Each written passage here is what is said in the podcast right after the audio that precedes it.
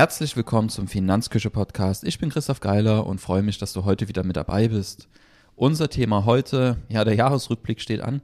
Wir schauen uns an, äh, wie das Finanzküche-Jahr 2021 gelaufen ist, was gut gelaufen, was schlecht gelaufen, welche Ziele habe ich erreicht, welche Ziele habe ich vielleicht nicht erreicht.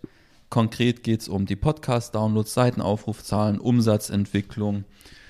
Und ja, ich schaue natürlich auch, was habe ich mir vorgenommen für 2022, wo soll die Reise hingehen, wie war das Jahr für mich persönlich? War natürlich von der Pandemie geprägt, ganz kurz dann. Und starten wollen wir kurz und knackig mit den Seitenaufrufen und der Podcast-Entwicklung. Da ist so, dass es relativ schwer vergleichbar ist bei den Seitenaufrufen 2020 und 2021. Liegt einfach daran, dass ja seit dem Relaunch, wir haben ja die Webseite neu aufgesetzt, Ende 2020 und seitdem kann man diesen Cookies widersprechen. Also man kann widersprechen, dass man durch Google Analytics getrackt wird und dann spiegeln sich die Daten natürlich nicht in meiner Auswertung wieder. Ich gehe davon aus, dass so ungefähr 20 bis 30 Prozent diesem Tracking widersprechen. Genau können wir es nicht sagen. Und wenn man sich jetzt erstmal ohne diesen Effekt die Zahlen anschaut, die mir Google Analytics liefert, ist es so, dass die Seitenaufrufe ungefähr konstant geblieben sind. Wir hatten 2020 gut 100.000 und 2021 auch gut 100.000 Aufrufe. Ähm, ist sogar ein kleiner Rückgang von 1,69 Prozent zu sehen. Wenn wir aber davon ausgehen, dass sich ein paar dafür entscheiden, nicht getrackt zu werden, also dann auch nicht in dieser Auf Auswertung auftauchen, ähm, ist es so, dass wir von einem Wachstum so von 20 Prozent ausgehen können bei den Seitenaufrufen von 2021 und 2020 verglichen. Bei den Podcast-Downloads sieht es sehr ähnlich aus. Da ist es so, dass wir 2020 hatten wir 11.579 Downloads und 2021 hatten wir dann 13.085 Downloads. Das ist ein Plus von 13 Prozent. Das ist natürlich ja sowohl bei Seitenaufrufen und Podcast-Downloads nicht das, was wir uns vorgestellt hatten, hatten uns da deutlich mehr vorgenommen. Ja, habe ja immer noch damit zu kämpfen, dass einfach Kapazitäten fehlen und wir viel zu wenig neue Inhalte veröffentlicht haben. Die Themenseiten sind immer noch nicht so befüllt, wie wir uns das vorstellen. Einige Seiten noch gar nicht. Und ja, auch zwei Neuerungen, die wir für die Webseite geplant sind, sind nicht gekommen, ähm, die eigentlich das ganze Konzept erst rund machen und die essentiell sind. Und ja, ist einfach so, dass Luise hat ja Anfang des Jahres noch ähm, in der Finanzküche mitgewirkt und jetzt dann aber wieder Vollzeit auf ihr Studium konzentriert, sodass sie mich da nicht mehr unterstützen konnte. Und seit August ist jetzt aber Birgit mit da. Habt ihr jetzt auch schon gehört in einer der letzten Episoden. Wird auch dieses Jahr öfters mit auftauchen, mich unterstützen und wir werden die Zusammenarbeit voraussichtlich sogar ausbauen. So dass ich da schon einmal Unterstützung habe und dann will ich die Gelegenheit nutzen, ähm, die Stelle zu bewerben, die ich ausgeschrieben habe. Ich habe nämlich eine Vollzeitstelle ähm, zum Content Creator, Content Creatorin ausgeschrieben. Einfach mal auf den Link gehen, den ich ja, in die Podcast-Beschreibung mit eingefügt habe. Vielleicht kennst du ja jemanden aus Leipzig oder der nach Leipzig kommen will, ähm, der in der Finanzküche mitwirken will, Vollzeit. Das wäre cool. Und wenn wir die Stelle dann besetzt haben, gehe ich doch davon aus, dass wir hier noch ja, einiges mehr von dem umsetzen können, was wir uns vorgenommen haben. Das ist generell ein ganz großes Thema für mich jetzt 2022, dass wir die Personaldecke einfach dicker aufstellen, sowohl was den Bereich Content hier angeht, als auch, dass ja ein zweiter Berater in die Unternehmung integriert wird und ich da ein Backup für mich selber habe, wenn mir mal was passiert oder wenn ich mal nicht da bin. Und ja, das ist ein ganz wichtiges Thema auch für Mandanten, die Geld angelegt haben, wo wir Geld in der Betreuung haben, aber auch Bestandsmandanten in der Finanzplanung, dass die, wenn mir mal was passiert, dann noch einen Ansprechpartner haben. Und das ist ein ganz großes Thema für dieses Jahr, eben diese Selbstständigkeit in eine Unternehmung zu überführen, wenn man es so nennen möchte. Das ist einfach nicht mehr alles an meiner Person hängt. Und das muss man auch ganz klar konstatieren, dass wir das, was wir uns alles für die Finanzküche vorgenommen haben, dass das einfach nur mit meiner Person nicht umsetzbar war, einfach weil ja, ich begrenzte Kapazitäten haben da war der, der Wunsch Vater des Gedankens und nicht so sehr an der Realität ähm, verknüpft. Ich habe auch noch ein Kind und eine Frau und die wollen auch noch ein bisschen von meiner Zeit haben, beziehungsweise kriegen ordentlichen Kuchen von meiner Zeit. Und da ist es einfach so, dass ich ja irgendwann an Grenzen stoße. Ein bisschen Freizeit will ich ja auch noch haben. Werden wir dann jetzt gleich auch noch in der Arbeitszeitentwicklung sehen. Ähm, da war es nämlich so, ich ist ja seit Anfang 2021 verfolge ich meine Arbeitszeit sehr, sehr genau. Also das komplette Jahr 2021 habe ich es mal komplett nachverfolgt. Ist einfach so, dass ich letztes Jahr das Gefühl hatte, also 2021 wenig gearbeitet zu haben tatsächlich. Auch schon das Jahr davor, ähm, aufgrund der Pandemie ist unser Sohn ja viel, viel weniger in den Kindergarten gegangen, als das unter normalen Umständen der Fall gewesen wäre. Teilweise holen wir ihn öfters mal mittags ab ähm, oder er geht gar nicht.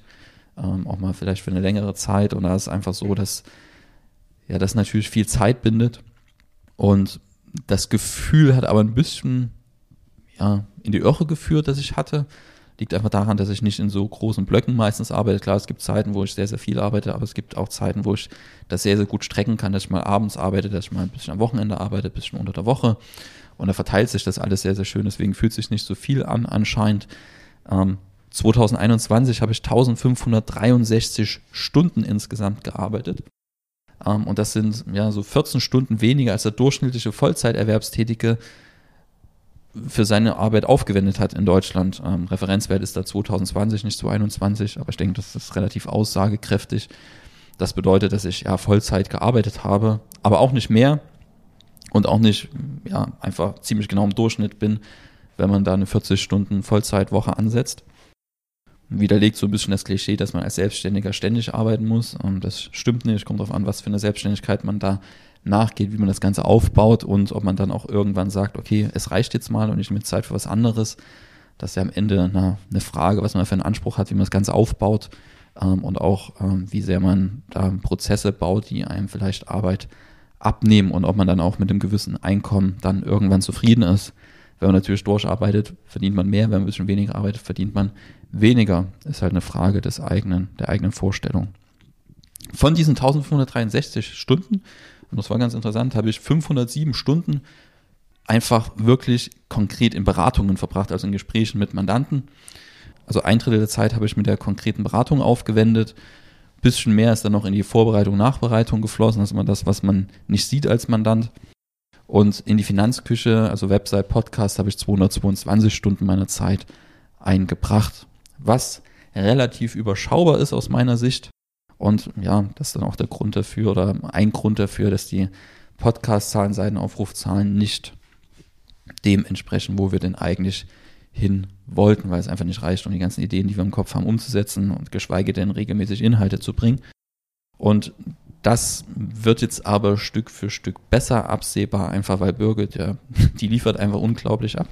Ähm, bin ich sehr, sehr begeistert.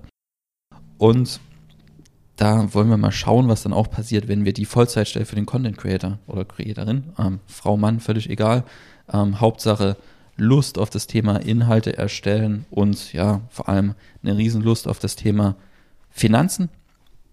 Ja, und natürlich unsere Mission, den Wandel hin zu einer verantwortungsvolleren Finanzbranche zu unterstützen. Das wäre vielleicht ganz gut, wenn es da noch eine Überschneidung zu unseren Ideen dahinter gibt. Also mal auf die Visionsseite vorbeischauen von der Finanzküche auf die Übungsseite, was wir uns so vorstellen ähm, und wie wir ticken. Und wenn da die, die Werte ähm, desjenigen, der gerne mit uns zusammenarbeiten würde, mit unseren übereinstimmen, dann wird das, denke ich, eine runde Sache. Kommen wir von der Arbeitszeit zur Umsatzentwicklung, was am Ende eine sehr, sehr spannende Frage ist, einfach weil das die Basis für alles ist. Ähm, wenn die Umsätze nicht stimmen, können wir unsere Ideen nicht umsetzen. Ja, und das Ganze funktioniert einfach nicht langfristig. Da war es ja so, dass wenn man 2019, 2020 verglichen hatte, hatten wir einen Umsatzrückgang von 9,4 Prozent. Also das erste Pandemiejahr hatte uns sehr, sehr stark getroffen.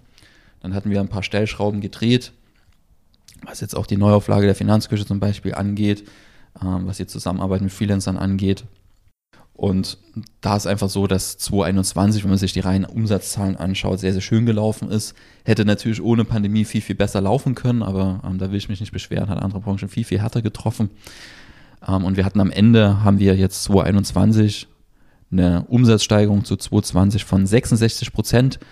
Geplant hatten wir, ich glaube, 43 Prozent, das sind 23 Prozent über Plan, die 66 Prozent. Und besonders schön dabei ist natürlich, dass die Bestandseinnahmen auch sehr, sehr stark gestiegen sind. Also über 70 Prozent sind die Bestandseinnahmen gestiegen, was uns Planungssicherheit gibt und mir dann auch die Ruhe zu sagen, okay, wir können jetzt die Personaldecke dicker gestalten. Ähm, weil was ich nicht will, ist so dieses, dieses Gefühl, ständig neue Aufträge zu brauchen. Also nicht neue Aufträge, aber ständig neue Kunden gewinnen zu müssen. Klar ist das ein wichtiger Punkt. Aber die Bestandseinnahmen sind am Ende das, was mir ja, diesen Peace of Mind gibt und diese, diese Ruhe, die man auch dann am Ende für eine ordentliche Beratung braucht und die ich auch privat brauche.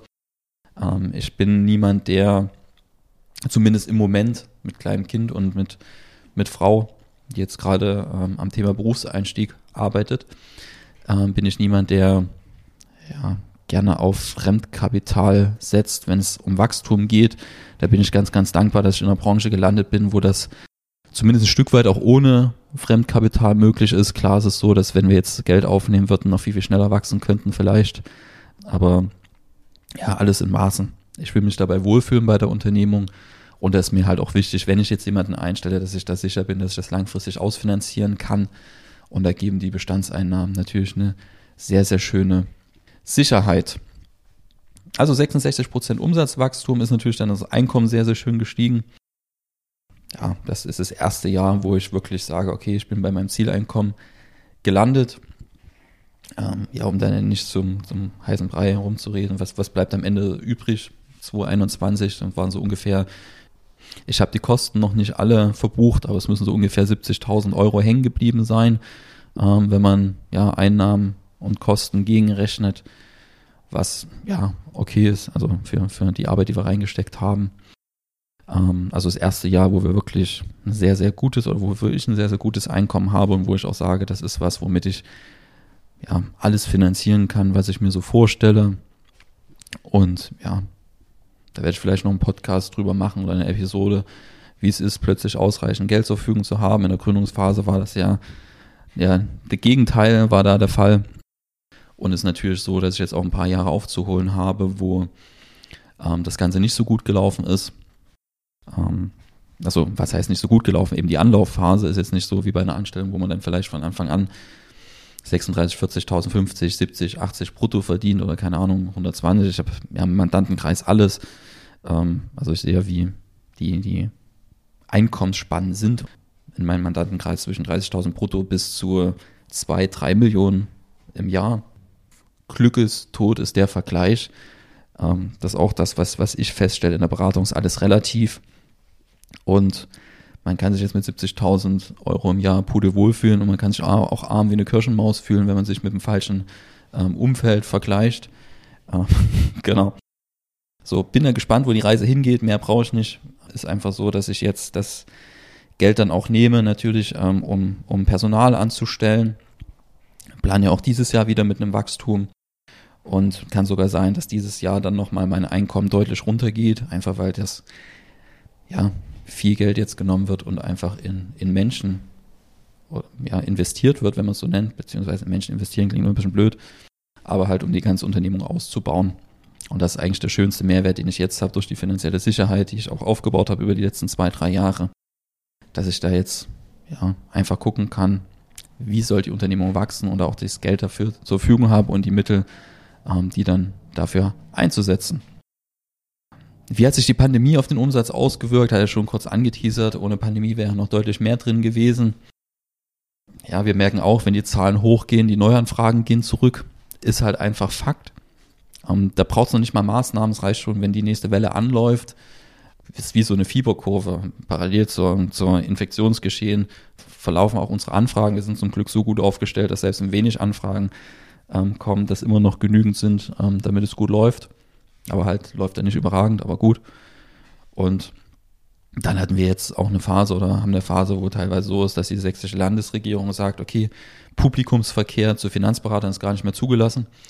Ähm, das ist ja quasi wie ja, Geschäft geschlossen, es darf keiner mehr in dein Büro kommen.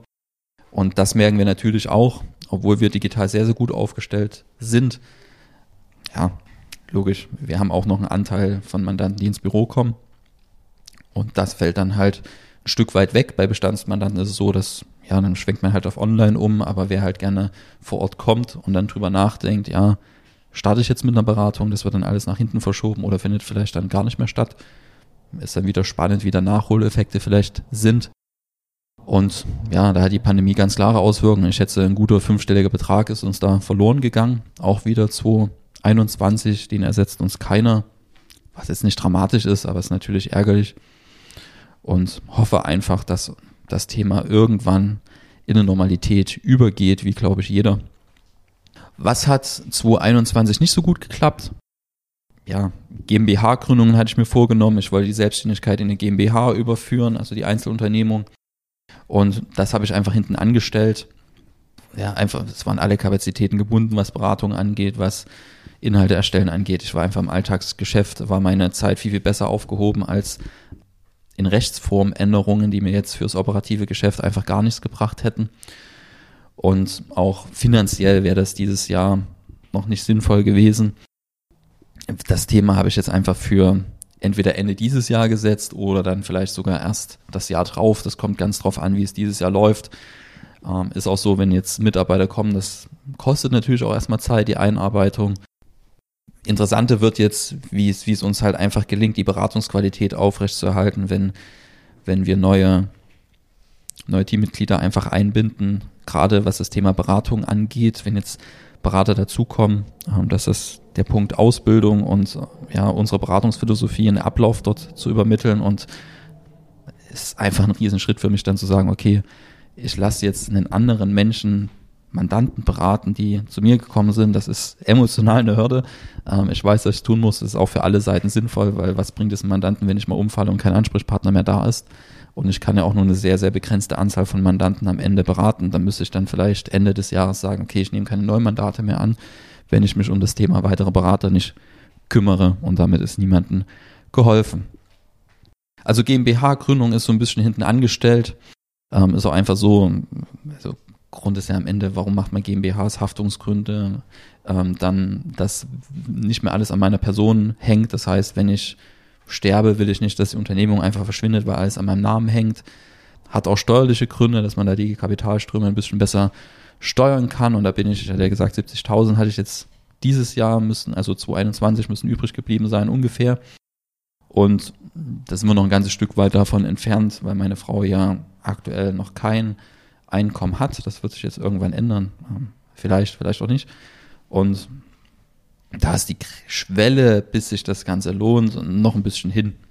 Also da braucht man schon ein gutes sechsstelliges Einkommen, damit sich als Familie gesehen, alleine, wenn ich alleine tätig wäre, wäre ich jetzt an der Grenze, wo man sagt, okay, steuerlich lohnt sich das, dann auch mit einer GmbH zu arbeiten. Was das laufende Einkommen angeht, hat er noch mehr Aspekte. Also gerade wenn man Unternehmensverkauf anstehen würde, dann ist auch so ein Konstrukt aus GmbH und Holding vielleicht sinnvoll. Ähm, kommt noch mal ein extra Podcast dazu, da ich einen Interviewgast, ähm, der, da haben wir uns nur über das Thema ja, GmbH, Holding etc. ausgetauscht. Die Folge habe ich schon von der Ewigkeit aufgenommen, bin aber noch nicht dazu gekommen, das Ganze zu veröffentlichen, weil da auch noch eine Buchrezension dazu kommen soll. Ähm, lange Rede, kurzer Sinn, es hat dieses Jahr noch nicht so viel Sinn gemacht für mich, das Thema GmbH anzugehen, auch weil da Gründungskosten damit verbunden sind. Und es ist einfach Geld, was mir für andere Sachen gefehlt hätte. Am Ende war das dieses Jahr einfach oder war es für 2021 einfach einen Ticken zu früh eingeplant.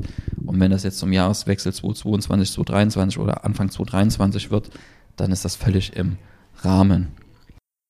Deutlich mehr tut mir bei den verpassten Zielen weh, dass wir die Neuerung für die Finanzküche nicht umgesetzt haben. Wir wollen ja die Finanzplanung, die wir als Beratungsprozess anbieten, ein Stück weit digitalisieren. Also wir wollen strukturierter durch die Inhalte der Webseite für neue Inhalte noch dazu bauen, dass sich jeder, der, der sagt, okay, ich will diese 1 zu 1 Beratung nicht, sich trotzdem seinen eigenen Finanzplan zusammenbauen kann. Anders geht es nicht, dass wir an unserer, unserer Vision einfach oder unserer Mission dann arbeiten, das ist einfach eine faire Finanz- und Lebensplanung für alle, die ihre Potenziale entfalten wollen. Und alle können ja am Ende nicht diese 1 zu 1 Beratung in Anspruch nehmen. Und da wollen wir einfach eine, eine strukturierte Möglichkeit anbieten, sich einen eigenen Finanzplan ähm, zu erstellen. Und das ist das eine Thema. Und das zweite Thema ist schon sehr, sehr weit fortgeschritten. Ähm, wir haben die, die Honorarberatungsseite haben wir komplett neu ja, strukturiert aufgebaut, schon mal im, im Design ist schon alles da, es muss jetzt nur technisch umgesetzt werden. Dann wird die Honorarberatungsbereich in der Finanzküche komplett neu aufgesetzt ähm, was nochmal mehr Klarheit kommuniziert, ähm, wie ist die Dienstleistung aufgebaut, was bieten wir konkret an, was kostet es, das wird dann alles direkt schon aus der Seite hervorgehen und dafür wird dann nicht mehr das Erstgespräch benötigt, um da genau zu wissen, was wir eigentlich anbieten, wie die Zusammenarbeit abläuft. Das ist ja alles, was ich jedes Mal neu erzähle in den Erstgesprächen. Ähm, genau, und das ist auch ein großes Thema für mich, Prozesse bauen fürs neue Jahr. Und das sind so zwei Sachen, die einfach komplett hinten runtergefallen sind. 2021 beziehungsweise die, die strukturierte Finanzplanung ist komplett hinten runtergefallen und beim Honorarberatungsthema sind wir zumindest schon mal so weit, dass wir das Design stehen haben und die Inhalte uns nur technisch umgesetzt werden muss. Ähm, privat war ja 2021 so ein semi-optimales Jahr, wenn man es so sagen will. Ähm, ich spreche auch mit vielen Menschen, mit meinen Mandanten. Da geht es uns nicht anders als vielen anderen.